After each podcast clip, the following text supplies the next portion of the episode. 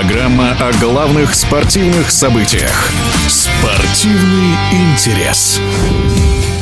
В эти дни сразу в трех странах, в Словении, Македонии и Черногории, проходит чемпионат Европы по гандболу среди женщин. О том, кого можно считать фаворитами турнира и каковы шансы действующих чемпионок норвежек отстоять свой титул, рассказал заслуженный тренер России по гандболу Виктор Рябых.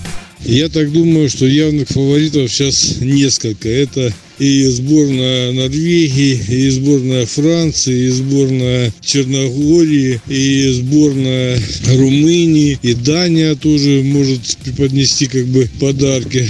Каковы шансы Норвегии отстоять титул? Я думаю, что у Норвегии всегда есть шансы, независимо от того, где она играет, чемпионат Европы, мира или Олимпийских игр. Норвежки, в отличие от других команд, не смотрят в паспорт э, своим подопечным, а играют, берут сборную тех, кто на данный момент сильнее. И поэтому у них всегда боеспособный коллектив.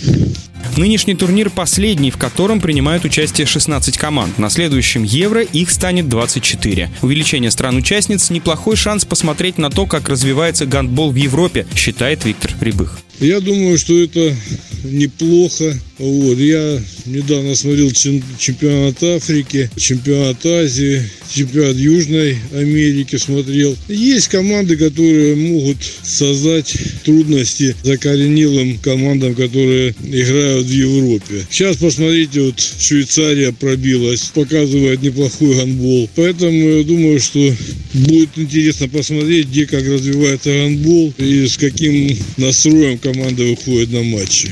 Это было мнение заслуженного тренера России по гандболу Виктора Рябых. Новый чемпион главного женского гандбольного турнира Старого Света станет известен 20 ноября.